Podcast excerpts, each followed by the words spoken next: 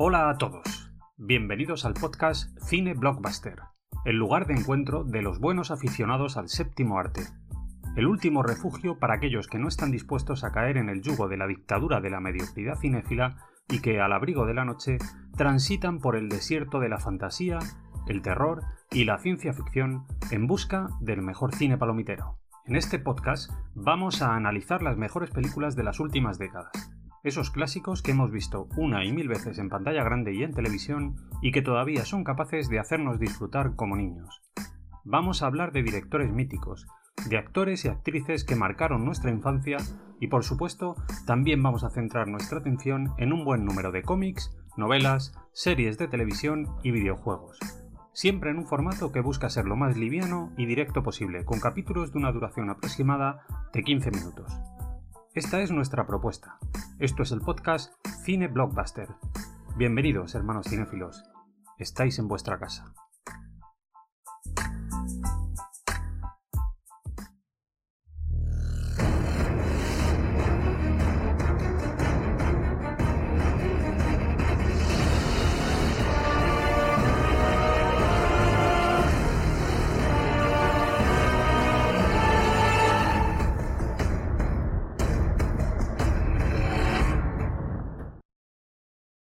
A lo largo de los años, Marvel ha ido creando una galería de personajes secundarios auténticamente maravillosa.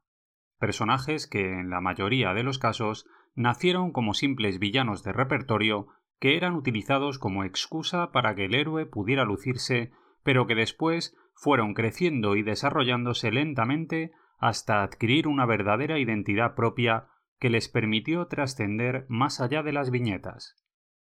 Uno de los casos más evidentes de todo esto es el de Venom, un personaje que hizo su primera aparición en la colección Secret Wars allá por el año 1984 con una incursión apenas testimonial y que, sin embargo, con el paso del tiempo ha terminado convirtiéndose en la gran némesis del héroe estrella de la compañía, Spider-Man. La popularidad de Venom ha sido tan grande que ha llegado a protagonizar sus propias aventuras tanto en los cómics como en el cine, en la televisión y en los videojuegos. De hecho, esta misma semana llega a las pantallas de cine de nuestro país una película protagonizada por el personaje, un film titulado Venom, Habrá Matanza. Se trata de una superproducción hollywoodiense encuadrada dentro del universo cinematográfico Sony Marvel que está batiendo récords de taquilla en los países en los que ya se ha estrenado. Y por eso, Hoy vamos a aprovechar la oportunidad que se nos plantea con el estreno de esta peli para hacer un repaso rápido sobre el personaje, desde sus orígenes hasta el desarrollo posterior como antihéroe en solitario. Como ya hemos dicho, Venom tuvo su primera aparición en el número 8 de la colección Secret Wars, que fue publicado en 1984. En esta primera incursión, lo que nos encontrábamos era apenas un traje alienígena viviente con un aspecto visual muy potente que cumplía una finalidad puramente testimonial. Un personaje que en aquel momento ni siquiera tenía nombre y cuya importancia en la trama era prácticamente insignificante. A este respecto hay que decir que, en realidad, esta primera aparición de Venom en los cómics estuvo encuadrada dentro de una gran operación de marketing ideada por Marvel. La intención de la compañía era probar cómo reaccionaría la gente ante un cambio de indumentaria de Spider-Man. Su objetivo era muy claro, Marvel había firmado en aquel periodo un acuerdo con Mattel, una empresa que se dedicaba a fabricar juguetes, y su intención era vender muchas figuras de Spider-Man. Para conseguirlo, decidieron darle al héroe trepamuros un traje de color negro, que resultara muy llamativo y con el que pretendían captar la atención de la gente. Sin embargo, aquello se convirtió en un auténtico caos. La noticia de que Marvel preparaba este cambio se filtró a la prensa antes de que se publicara el cómic y la compañía empezó a recibir miles de quejas enviadas por fans que estaban en desacuerdo con la decisión.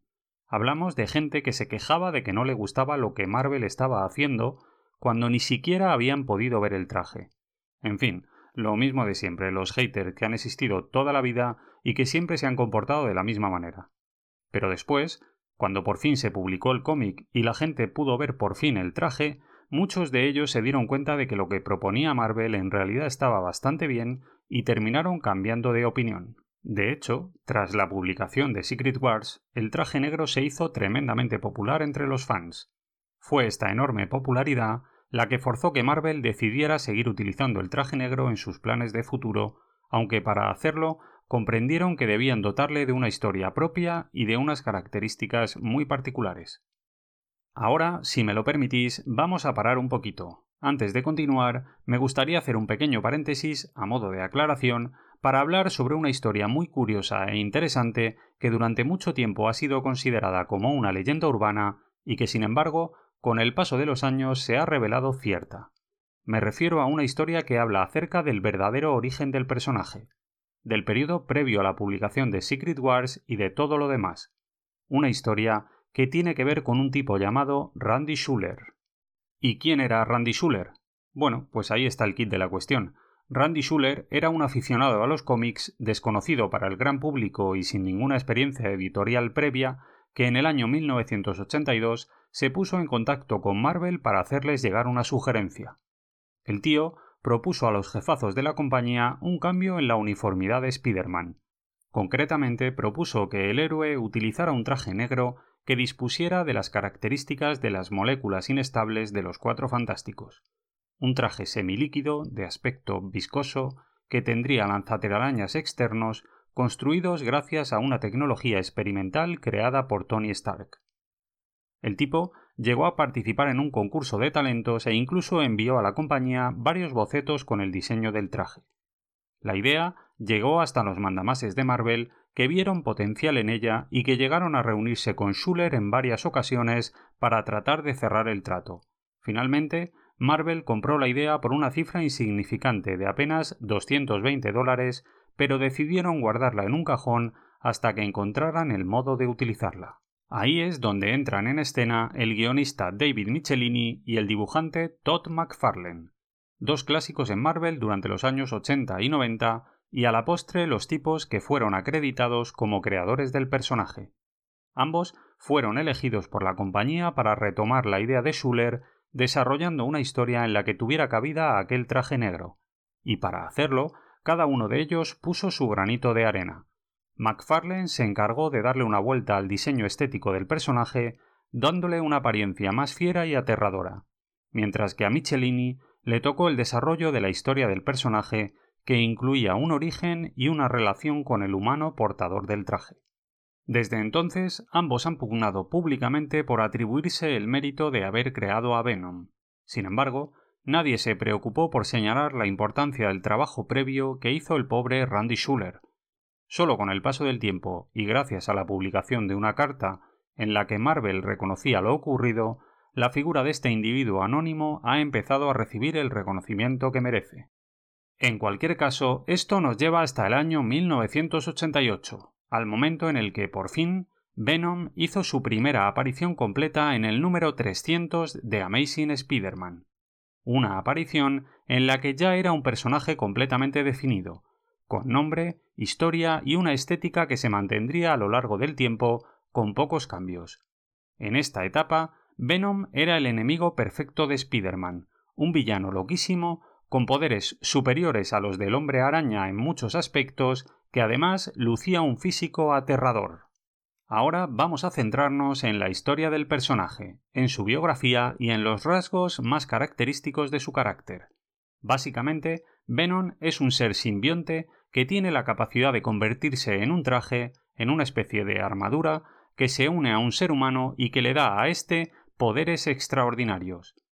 Este ser tiene un origen extraterrestre y una enorme sed de violencia en una de sus primeras uniones con un ser humano, se entrelaza con Spider-Man y juntos pasan algún tiempo. Esta es la famosa etapa en la que Spider-Man utiliza el traje negro. Sin embargo, con el paso del tiempo, el héroe descubre que aquel traje tiene una personalidad propia y que ésta es bastante oscura. Debido a esto, termina separándose de él en aquella icónica escena que se produce en el campanario y en la que Peter Parker utiliza el fortísimo sonido de la campana para forzar la separación entre ambos. Desde entonces, Venom siente un enorme odio hacia Spider-Man, un odio visceral que será el motor de todos sus actos. Tras la separación de Spider-Man, Marvel estuvo algún tiempo buscando una solución para el personaje. Necesitaban a alguien a quien unir con Venom, un personaje que le hiciera crecer y al que poder sacarle todo el jugo. Como suele ocurrir en estos casos, se barajaron varias ideas. El propio David Michelini ha declarado en numerosas ocasiones que su primera intención era que Venom se uniera a un personaje femenino. Concretamente, a una mujer embarazada, que estaba a punto de dar a luz en un coche. Debido a la urgencia, el marido de la mujer debía salir a la carretera para tratar de parar un taxi, con la intención de que les llevara al hospital. Pero el taxista, que se encontraba embobado viendo a Spiderman que en ese momento pasaba por allí, no se daba cuenta y sin querer atropellaba al marido, acabando con su vida. Como consecuencia de todo aquello, ella terminaba perdiendo al niño y su estado mental quedaba seriamente dañado. En su mente solo había una idea que se repetía una y otra vez. El culpable de las muertes de su marido y de su hijo era Spiderman, y ese odio despertaba el interés del simbionte alienígena que se sentía atraído por la mujer y decidía unirse a ella para tratar de matar a su enemigo común. La idea era muy potente, pero parece que a los editores no les cuadró del todo. Según cuenta David Michelini, los mandamases de Marvel no estaban seguros de que los lectores pudieran percibir a una chica como una verdadera amenaza física para Spider-Man, ni siquiera aunque ésta estuviera aliada con el simbionte. Fue entonces cuando propusieron cambiar a la chica por un personaje masculino, y el elegido fue nada menos que Eddie Brock. Llegados a este punto, tenemos que volver a detenernos un rato para hablar de este personaje, Eddie Brock, el tipo que a la postre se ha convertido en el principal portador del traje en los cómics. Eddie Brock era un periodista, que alcanzó cierta fama gracias a una investigación en la que descubrió la identidad de un peligroso criminal, el Come Pecados. Sin embargo, algún tiempo después, Spiderman demostraría que, en realidad, aquella información era falsa. La revelación de aquella mentira hundió el prestigio y la carrera de Eddie Brock como periodista y provocó que empezara a sentir un odio feroz e irracional hacia el superhéroe. El destino, sin embargo, le tenía reservada una última sorpresa a Eddie Brock. Una noche, mientras vagaba por la ciudad tratando de olvidar sus penas, se encontró con el simbionte que acababa de separarse de Spiderman y que estaba buscando un nuevo huésped al que unirse. Pronto quedó patente que ambos tenían algo en común, el odio hacia Spiderman, y esto fue más que suficiente para terminar uniéndolos, formando por fin al Venom que todos conocemos, una criatura temible que de inmediato dio comienzo a una campaña de tormento hacia Peter Parker. A lo largo de los años, Venom ha participado en multitud de colecciones, tanto de Spider-Man como de otros personajes de Marvel, e incluso algunas colecciones propias. En todo este tiempo ha tenido otros portadores, además de Eddie Brock. Entre ellos podríamos destacar a personajes como Mac Gargan, Flash Thompson o Lee Price. De esta etapa convendría hacer una mención especial a los cómics Venom Protector Letal, Agente Venom o Venom Superior. Además, el personaje ha tenido múltiples apariciones en series de televisión, videojuegos e incluso películas. De entre todas las apariciones de Venom en otros medios, hoy, por supuesto, vamos a centrarnos principalmente en todo lo que tiene que ver con el cine. Para hacerlo, debemos viajar al año 2007, momento en el que se estrenó Spider-Man 3, la tercera película de la trilogía de Sam Raimi. Una gigantesca superproducción que venía avalada por el éxito de las dos películas anteriores y que apostó por utilizar a Venom como villano. La película obtuvo una recaudación muy potente de 895 millones de dólares. Sin embargo, fue muy mal recibida por la crítica y por los fans. Vista con algo de perspectiva, lo cierto es que la película es bastante floja. En realidad se trata de un batiburrillo sin pies ni cabeza, en el que hay demasiados personajes y en el que ninguno de ellos está siquiera medianamente bien desarrollado. En particular, el Venom de Topper Grace es un desastre que no aporta nada bueno a la película y que desaprovecha una oportunidad increíble.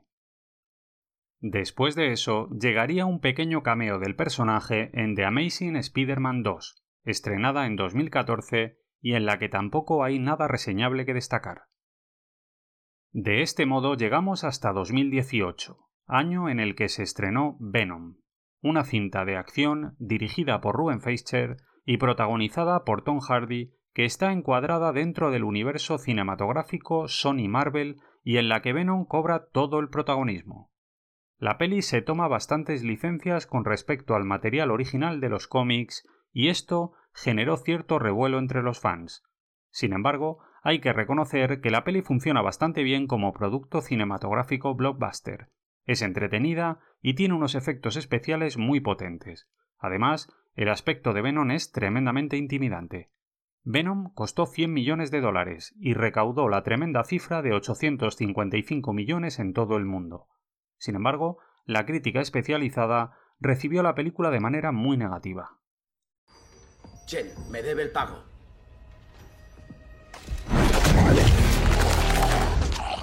Si vuelves a entrar aquí, nos comeremos tus dos brazos y tus dos piernas. Y luego nos papearemos tu careto. Y serás una cosa sin brazos, ni piernas, ni careto que rueda por la calle, como un zorullo, al viento. ¿Qué cojones eres? Nosotros somos Venom. Aún así, el éxito de la primera película animó a los productores a rodar una secuela. Se trata de Venom, Habrá Matanza, una superproducción que se ha estrenado esta semana en España y a la que me gustaría dedicarle unos minutos. ¿Qué puedo deciros de la peli? Pues para empezar, que es una peli muy entretenida, un espectáculo palomitero 100% recomendable. El principal punto fuerte de la peli es la química entre Venom y Tom Hardy, un dúo que funciona fenomenal en pantalla y que se luce con un montón de chistes, insultos y retazos de un precioso bromance que ya pudimos ver en la primera peli y que ahora vuelve en una versión mejorada. La peli ha costado 110 millones de dólares y ha sido dirigida por el mismísimo Andy Serkis, el tipo que se hizo famoso al interpretar al maravilloso Gollum del Señor de los Anillos y que después se ha especializado en interpretar a personajes digitales gracias a la técnica de la captura de movimiento, como en la peli de King Kong, en El planeta de los simios o en la nueva saga de Star Wars. En cuanto al reparto, pues poco que decir. De Tom Hardy ya hemos hablado, el tío es un máquina y todo lo que hace funciona fenomenal. Su Eddie Brock le da mil vueltas al de Topper Grace.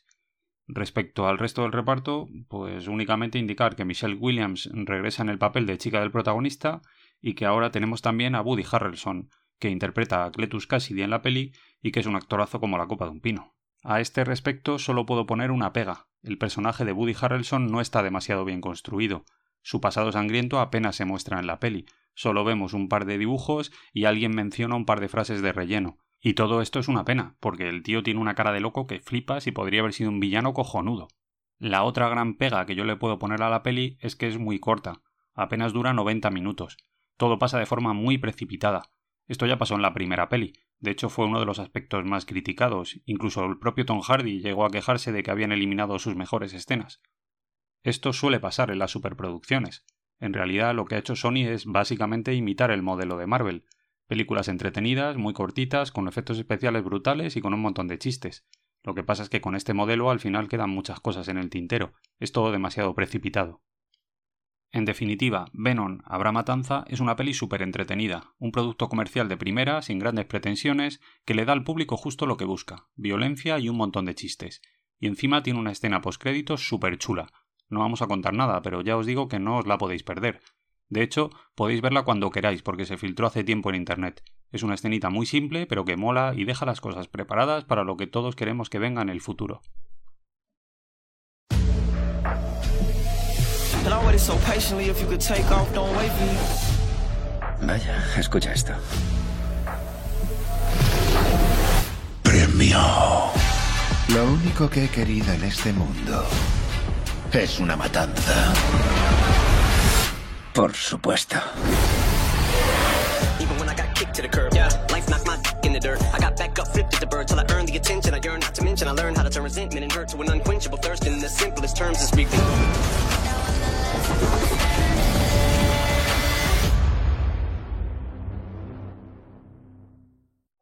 Para finalizar, solo quiero recordaros que si os gustan los cómics, tenemos varios episodios con temática de interés para vosotros.